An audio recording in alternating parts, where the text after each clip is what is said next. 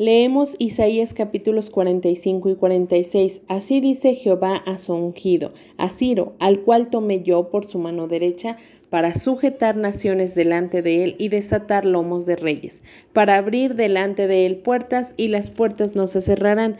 Yo iré delante de ti y enderezaré los lugares torcidos. Quebrantaré puertas de bronce y cerrojos de hierro haré pedazos, y te daré los tesoros escondidos y los secretos muy guardados, para que sepas que yo soy Jehová, el Dios de Israel que te pongo nombre. Por amor de mi siervo Jacob y de Israel mi escogido, te llamé por tu nombre. Te puse sobrenombre aunque no me conociste. Yo soy Jehová y ninguno más hay. No hay Dios fuera de mí, yo te ceñiré aunque tú no me conociste, para que se sepa desde el nacimiento del sol y hasta donde se pone, que no hay más que yo, yo Jehová, y ninguno más que yo, que formo la luz y creo las tinieblas, que hago la paz y creo la adversidad. Yo Jehová soy el que hago todo esto. Rociad cielos de arriba y las nubes destilen la justicia, ábrase la tierra y produzcanse la salvación y la justicia háganse brotar juntamente, yo Jehová lo he creado. Hay del que pleitea con su hacedor, el tiesto con los tiestos de la tierra. Dirá el barro al que lo labra, ¿qué haces? ¿O tu obra no tiene manos? Hay del que dice al Padre, ¿por qué engendraste? Y a la mujer, ¿por qué diste a luz? Así dice Jehová el Santo de Israel y su formador. Preguntadme de las cosas por venir, mandadme acerca de mis hijos y acerca de la obra de mis manos. Yo hice la tierra y creé sobre ella al hombre.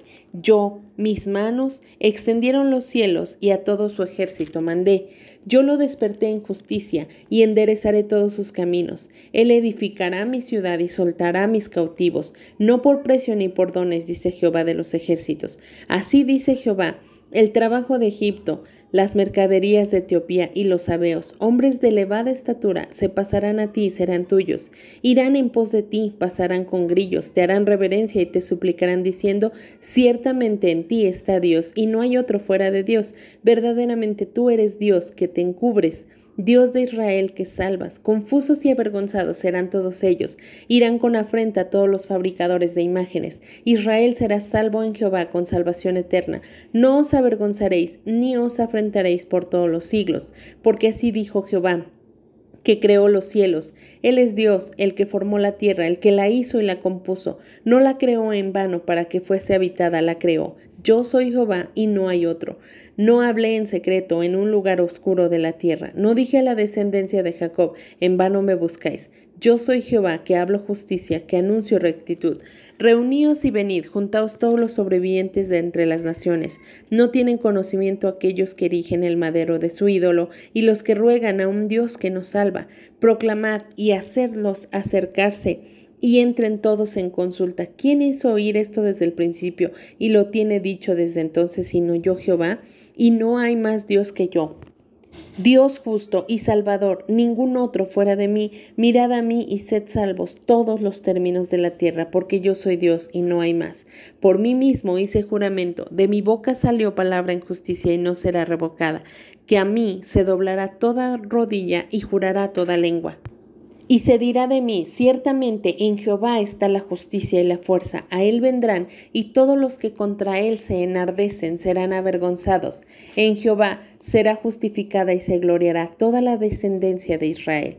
Se postró Bel, se abatió Nebo, sus imágenes fueron puestas sobre bestias, sobre animales de carga, esas cosas que vosotros solíais llevar con alzadas cual carga sobre las bestias cansadas. Fueron humillados, fueron abatidos juntamente, no pudieron escaparse de la carga, sino que tuvieron ellos mismos que ir en cautiverio. Oídme, oh casa de Jacob, y todo el resto de la casa de Israel, los que sois traídos por mí desde el vientre, los que sois llevados desde la matriz y hasta la vejez yo mismo, y hasta las canas os soportaré yo. Yo hice, yo llevaré, yo soportaré y guardaré. ¿A quién me asemejáis y me igualáis y me comparáis para que seamos semejantes? Sacan oro de la bolsa y pesan plata con balanzas. Alquilan un platero para ser un dios de ellos, se postran y adoran se lo echan sobre los hombros, lo llevan y lo colocan en su lugar. Allí se está y no se mueve de su sitio. Le gritan y tampoco responde, ni libra de la tribulación. Acordaos de esto y tened vergüenza. Volved en vosotros, prevaricadores.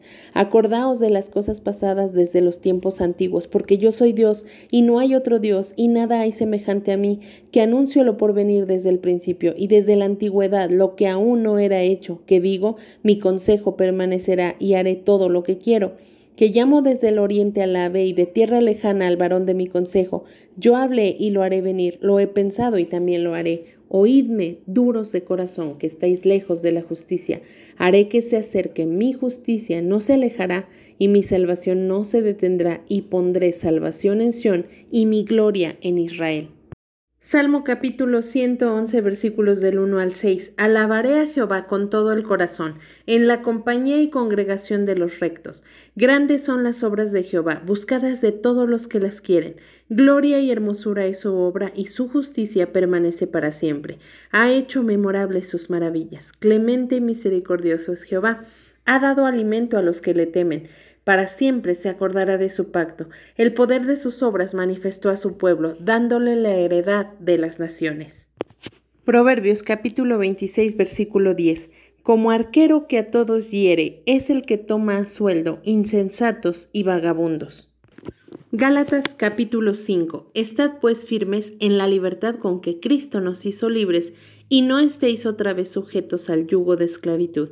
He aquí, yo Pablo os digo que os circuncidáis, de nada os aprovecha Cristo.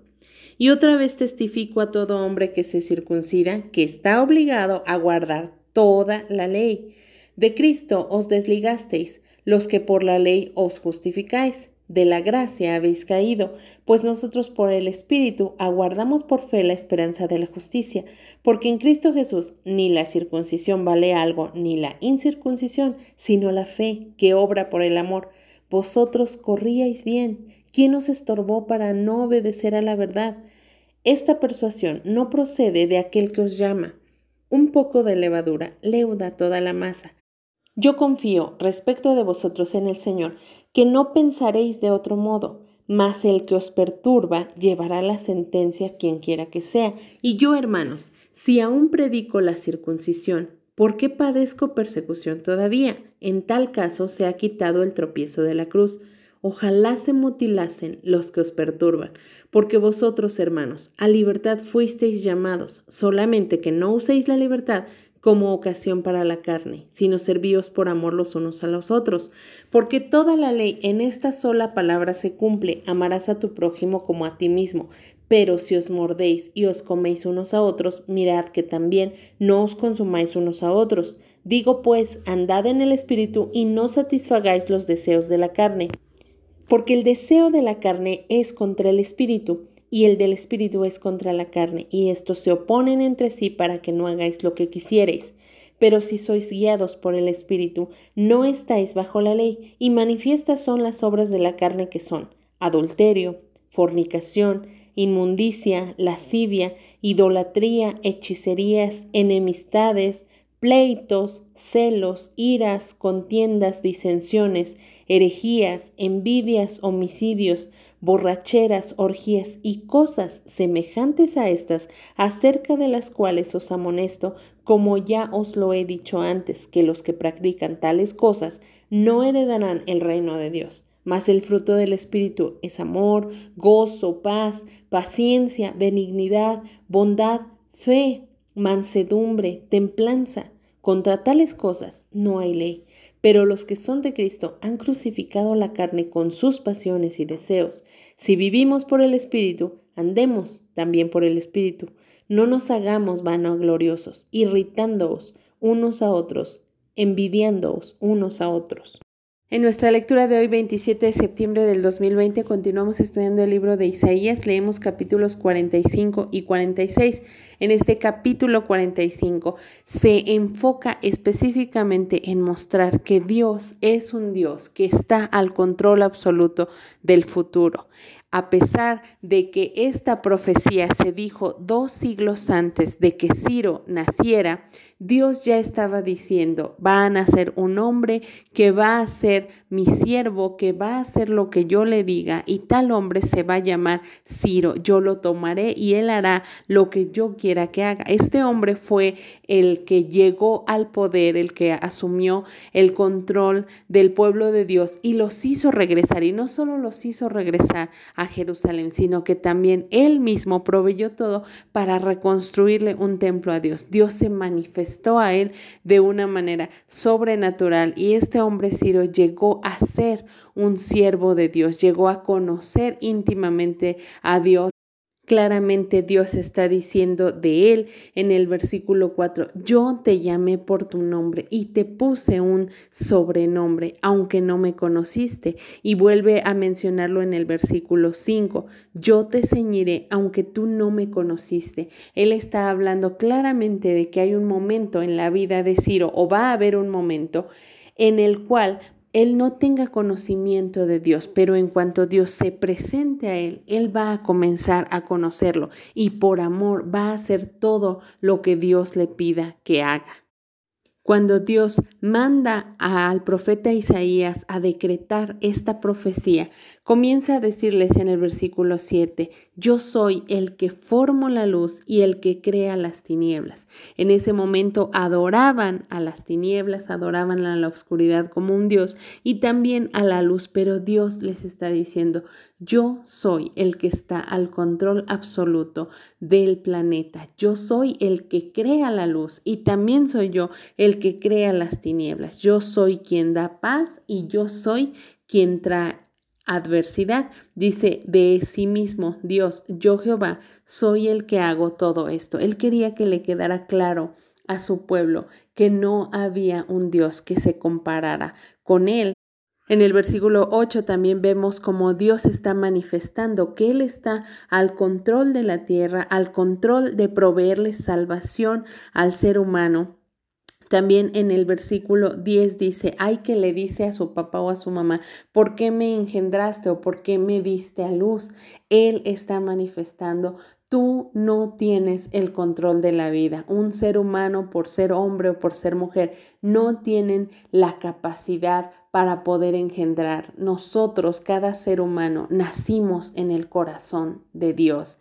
Esta es la realidad. Dios está dejando bien clara esta lección para cada uno de nosotros. No somos nosotros, como lo dice el Salmo, no nos creamos a nosotros mismos, sino que Dios es el creador, Dios es el que decide quién nace y es el que decide quién muere sobre esta tierra. Y él quería que le quedara clara esa lección a su pueblo. El versículo 11, él reta a su pueblo y dice, pregúntenme de las cosas por venir. Nuevamente él está diciendo, yo estoy al control de la historia. Si yo tengo toda la certeza para decirte exactamente lo que pasará dentro de 200 años, tengo la certeza para decirte que va a haber un redentor que va a nacer de una virgen y va a traer salvación a todo el mundo. Obviamente a su pueblo esto le parecía algo ilógico, algo difícil de creer. Ellos no podían creer que se levantara alguien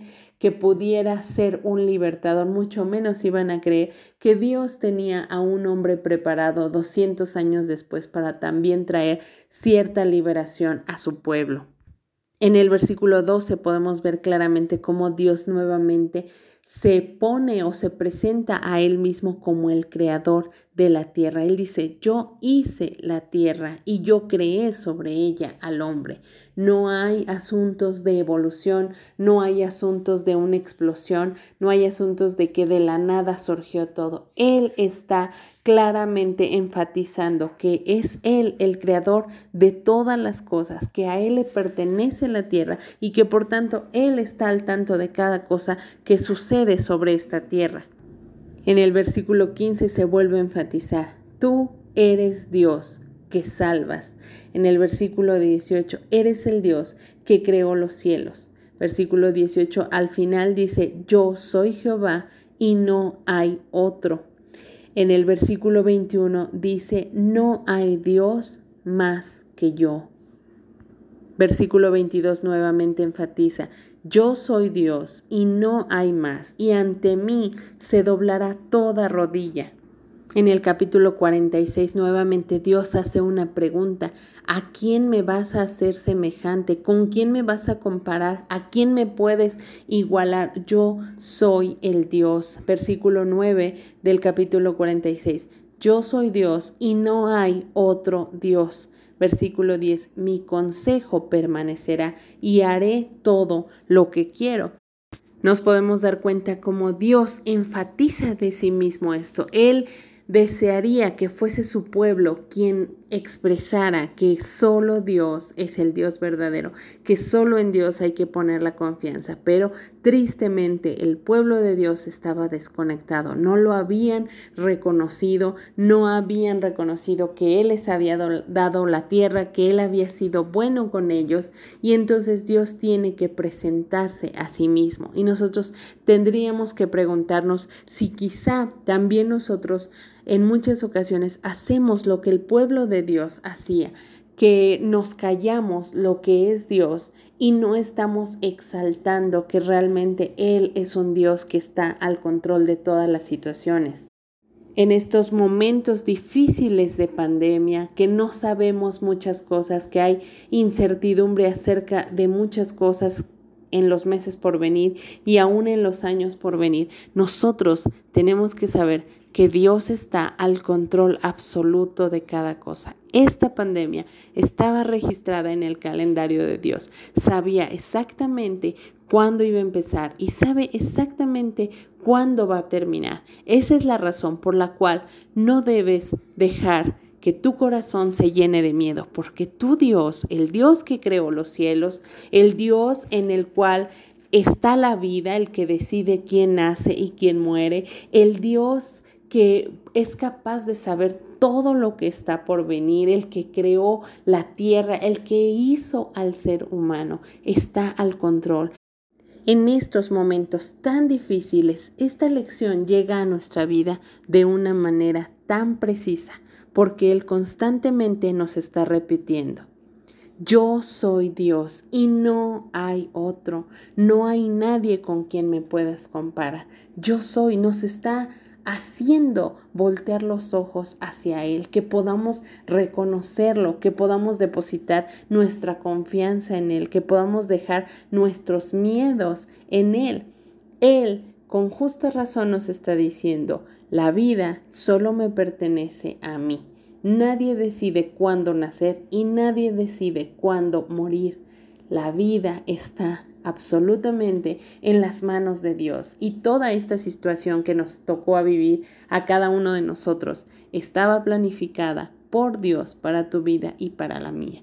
Y lo único que Dios quiere es que en estos momentos de angustia tú reconozcas que no hay otro fuera de Dios, que no hay otro con el poder tan absoluto que Dios tiene y que toda esta situación tiene un propósito en los versículos 3 y 4 del capítulo 46, Dios hace una semejanza de su amor con el amor de una mamá. Dice, así como una mamá trae al hijo desde el vientre, desde la matriz y aún hasta la vejez, los soporta y hasta las canas y los guarda y los lleva y hace, de la misma manera yo haré con ustedes.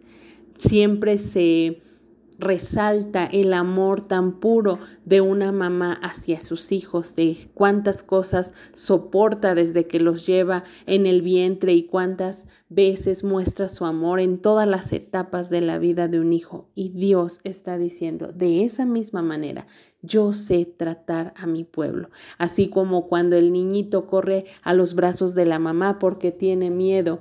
De la misma manera Dios quiere que corras a Él si es que en tu vida hay miedo, porque Él quiere decirte, yo soy el que controla la vida. Yo soy el que tiene el control sobre la tierra. Yo soy el Dios poderoso que hace cosas terribles. Yo soy el que sabe lo que está por venir, es lo que va a pasar en el futuro. Así que necesitas estar tranquilo. Ese Dios nos está animando a cada uno de nosotros a que volteemos nuestros ojos a Él y lejos de tener miedo, podamos únicamente exaltarlo. Que el Señor te bendiga.